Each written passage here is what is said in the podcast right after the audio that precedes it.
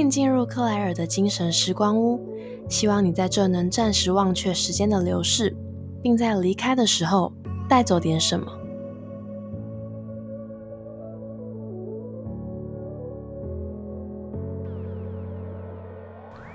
大家安安，欢迎回到克莱尔的精神时光屋，我是主持人 Claire。在上一集的最后呢，我们有简单的预告了一下第一集的主题，就是原来 Jobs 曾说的 connecting the dots 是这个意思啊。那这一集呢，我们会先简单的介绍一下这个概念的由来，以及分享我个人在职业的这个面向上经历过最关键的几个节点，以及串联起来的过程还有故事。那就废话不多说，开始喽。Connecting the dots 这个概念呢，是 Jobs 他二零零五年在 Stanford 的毕业典礼演讲上提出的一个概念。我相信蛮多人应该都有看过这个演讲的，里面有一句非常有名的名言，就是 “Stay hungry, stay foolish”。但今天要讲的呢，不是这个，而是 Connecting the dots 串联节点的这个概念。它大致的意涵呢，是说。我们的人生中有许多你在当下经历，觉得是毫无关联或不那么重要的那些小点滴，但他们在未来的某个瞬间，都可能会突然串联起，成为一条线，并在你的生命里派上用场，使其产生变化。意思是，我们都无法预先的去串联起这些人生中的小节点，只有在回顾或回首的时候，才能明白这些看似不重要的点滴，他们在串联起来后，会发挥多大的影响力。那 Jobs 在演讲中呢，也有提及他感知到这一个概念背后的那个背景故事，是源于他大学在休学之后，有再回到那所 r e d College，因着兴趣去旁听了一堂字体美术设计的课程。那他在里面呢，学到了什么叫做衬线与无衬线字体，还有在不同的字体间会有行距不同这样的状况等等。那在当时对他来说，其实去学习字体设计。对于他在生活上其实并没有实质的注意，但当我们把时间线往后推约十年左右，这些过往对于字体设计美学的知识储备与启发，都让 Jobs 他在设计第一台麦金塔电脑的时候，在关于字体资源间距的设计这块起了很大的作用。但这些也都是他当初去旁听课程的时候始料未及的事情，是在后来回首的时候才发现，原来一切都是其来有自。那我自己目前为止的生命经历，在职涯的这一块，的确速度也有让我深刻的去感知到，在过去那些我比较没那么在意的点滴，或是当下我并不觉得它对我未来会产生很大实质注意的事情，在某个瞬间串联起来的威力会有多强烈？它牵引又应该说是陪伴着我，完成了一项又一项我从来没有想过的突破。而后又将前两年刚毕业的我接连推向首尔、北京、上海这些地方工作。这些选项啊，在过去其实都不曾出现在我描绘的关于未来或是职涯的蓝图中，可是也确确实实的让我走到了这里。接下来就让我来跟你分享这些关键的节点故事吧。第一个节点呢，是出现在我升大三的时候，因为当时自己有修习校内的文创学程，所以在开课选课之前，我就先去爬校板，看上面有没有人推荐一些之前上过，然后觉得哇是很棒的课程。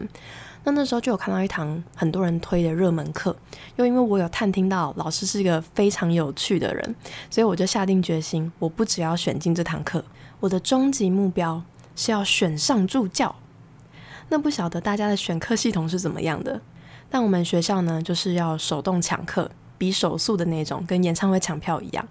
那一方面，因为我自己手速可能练的还不是很炉火纯青；另外一方面，因为我们优秀的资工系的同学们，他们开发了外挂的城市，所以一部分的名额呢，可能又被他们占走了。那当时我自己就是在还没有选到课的状况之下去修了第一堂课，因为那时候想说，反正后面还有加退选，也不急。但是呢，因为又有偷偷探听到老师的习惯是在第一堂课的下课会选两位一男一女他的助教，所以我当时一进教室，我就跑去坐在老师讲桌的正前方第一排老师的前面，然后整堂课就是非常认真、水汪汪的这样盯着老师看。那后来呢，到了下课钟响，终于老师说出了我期待已久的那句话：“各位同学，有没有人对于担任我的助教有兴趣的啊？麻烦举手。”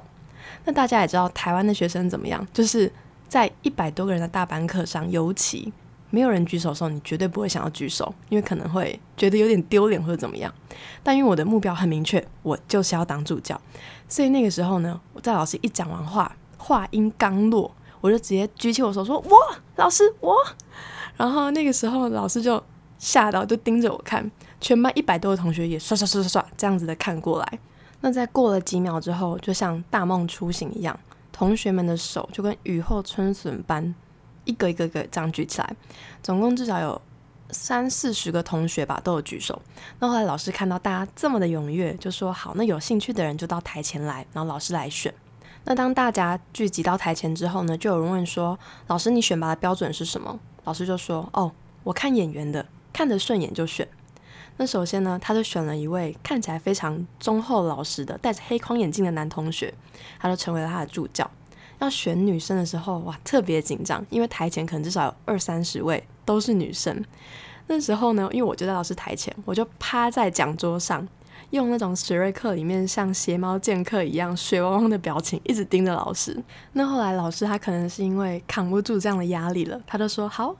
这位女同学，我注意你很久了，那就是你了。”那就这样子呢，我就选上了助教。然后老师就说：“那除了这两位选上助教的同学，其他人可以先散了。那你们就过来跟我报一下你们的座号，我来做标记。”这样子。那当时我过去的时候呢，我就小小声的跟老师说：“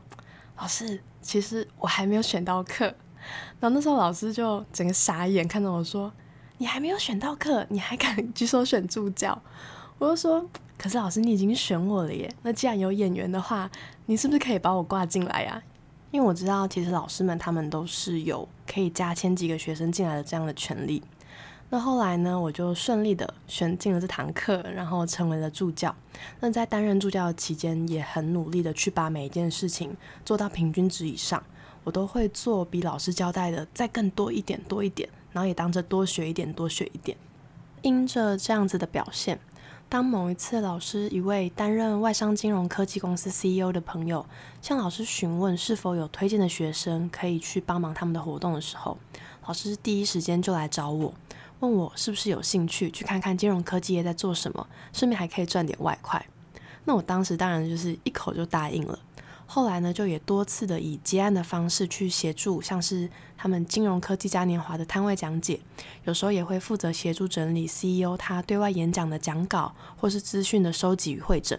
前前后后合作了好几次。那同时呢，也有获得这位 CEO 对我的肯定，甚至在后来还询问我是不是有兴趣在毕业之后成为正职。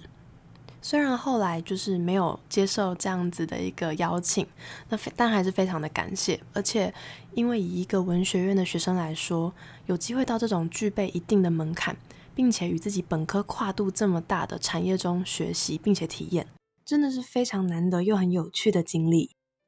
那么充实的大三就这样咻的过去了。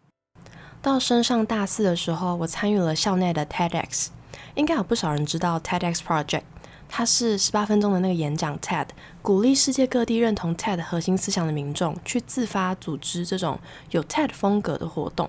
那在台湾呢，也有许多的地区或是大专院校，他们会去申请举办这样子分享年会的资格，像是 TEDx Taipei、TEDx NTU 这种的。而我当时呢，在策展团队里面负责是讲者开发以及接洽这些事务，也在年会当天担任司仪的角色。但不论是筹备期间，或是到年会当天的执行，我都是秉持着一贯的态度，就是做的比平均值还要好，比多一点再更多一点。那最后再回顾整体的话，表现也还算不赖。也因此，在年会结束后的某一天，那时候我记得是毕业的前几天吧，就收到了当时在 TEDx 一起策展的伙伴传来的讯息，问我说：“嘿，Claire。”你有没有兴趣筹办记者会？因为他当时在实习的一间外商食品新创公司，他们要举办记者会，但还缺一位 PM，所以正在找人。我当下当然立马就答应了，并把时时刻刻都是准备好的履历表寄出，看看是不是有面试的机会。其实当时想，一方面的确是希望赚取经验，因为没有举办过记者会。那另外一个比较现实的原因，我也不会演的说。也是因为想要赚取去西藏毕业旅行的旅费，想说可以一举两得，一箭双雕。后来呢，蛮顺利的面试上了，那也是我第一次在专案里面除了要做好自己本职的工作之外，同时还需要去负责领导以及分派事务给其他伙伴。那在协作的过程里，真的遇到了不少困难，我也有从中意识到自己其实还有许多需要完善跟提升的地方。但好在记者会在大家的努力下，最后依然很圆满的结束了。而在记者会结束的隔天，我就出发去西藏毕业旅行。在旅途期间，有收到那位食品公司总监的邀约，他希望我再和他们合作，因为那场记者会后续的延伸效益很不错，以至于有许多新的合作机会找上门。可是，一方面是我本来就有计划在西藏之后还要把握时间去一趟首尔走走，一方面自己也想多看看其他机会，所以当时就先没有。给予正面的回复，没想到就在后来我去韩国的时候，又再度的收到那位总监传来的讯息。当他得知我人在韩国，就很开心的跟我说，他们公司正好入选一个韩国政府举办的加速器计划，创业相关的，问我有没有兴趣再合作。于是几天之后，我们就约在首尔的江南区碰了面，并且顺利敲定以接专案的形式再次合作。而我也就这么开启了毕业后到韩国做专案的奇葩旅程。在这期间呢，甚至还独立完成了一件相当有趣的商务开发。而在韩国的专案结束后，我回到了台湾。恰好之前我担任他课堂助教的那位老师问起了我的近况，于是呢，我们就约了见面吃饭，想说可以聊一聊。那当老师得知我没有要再回到原本那间食品新创公司担任正职后，就突然抛出了一句。那你会不会对创意产业有兴趣呢？原来是因为老师他有位亲友所在的公司准备要去拓展大陆市场，而其中负责新创市场的这个部门呢，他们有人力的需求，但一直没有找到合适的人选，所以很头痛。于是老师便想问问有具备了做专案以及异国工作经验的我，是不是有过去面试的兴趣？当时呢，我花了一点时间去了解关于那间公司的企业文化啊。组织氛围还有业务内容，发现它是个虽然我没有接触过，但很有趣又活泼的产业，而且这间公司的核心理念我也蛮喜欢的。另外就是它在业界算是处于领航地位的一个存在，所以我就确认了自己有兴趣的这个前提之后，就去递交了履历，然后就这样一关两关，最后面试，没想到都顺利的应征上了。后来呢，甚至还在入职大概五个月左右的时候。成为了全集团第一位长期外派的员工，但这是后话啦。那不管是关于外派，还是之前在国外工作的经验，我之后都会另外再来分享。接下来把时间线聚焦回现在，当我回头看，从最最一开始的节点，就是去担任课堂助教，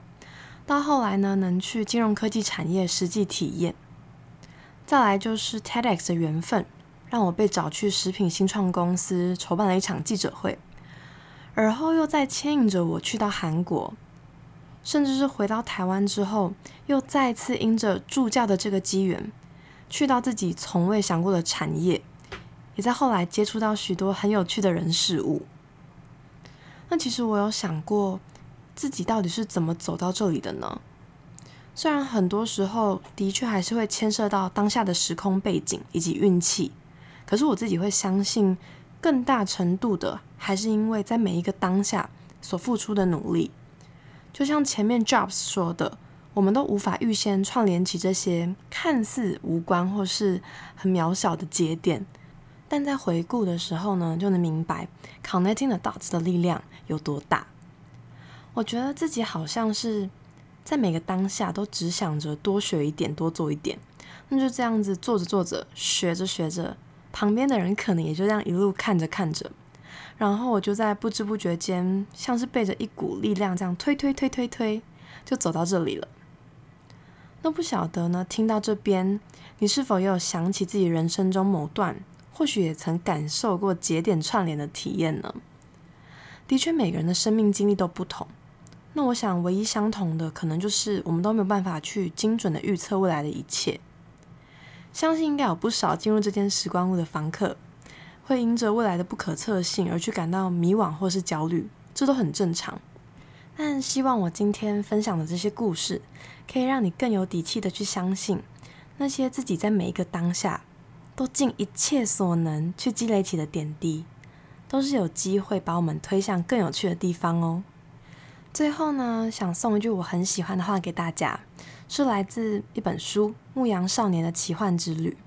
它里面这样子说道：“未来的秘密就是现在，要是专注于改善现在，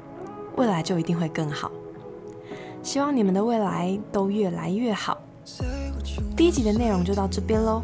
如果你也曾经感受过节点串联带来的威力，或是对这集有任何的感受想要去回馈的，都欢迎寄信或留言和我分享。信箱连接在频道简介哦。那倘若喜欢这间时光屋里的故事，麻烦给我五秒钟，动动手指头，订阅、评分、加分享，就这样啦。我们下周四见，拜拜。